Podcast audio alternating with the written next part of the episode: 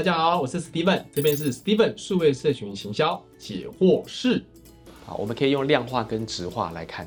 量化部分就分两个层面，第一个就是粉丝数。那怎么看粉丝数好不好呢？跟竞品比较啦，我们是排在第几名，就知道粉丝有没有到位。第二个呢是互动，就热络度啦，粉丝团要热络要高嘛。那热络度的部分就在于说你的互动啦、按赞、留言、分享跟点击提问的任何地方啊。怎么做竞品比较？分母是粉丝数，分子是按赞、留言加分享，去比较一下我们这个月平均是在第几名啊？有没有进步的空间？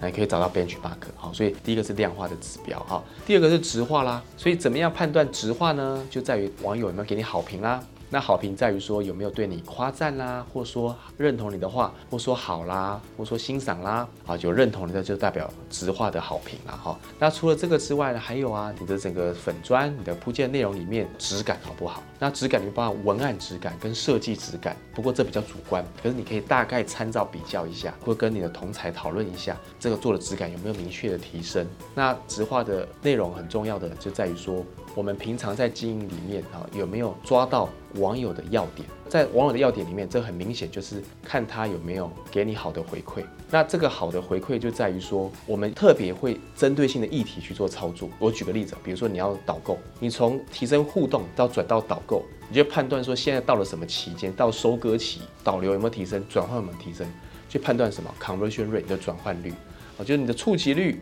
转到互动好不好？不互动。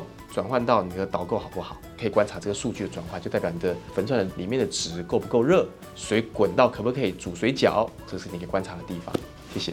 如果有任何想要询问的地方，欢迎在下面留言处来留下你的问题哦。这样的内容都非常宝贵哦，欢迎大家来按赞、订阅、开启小铃铛。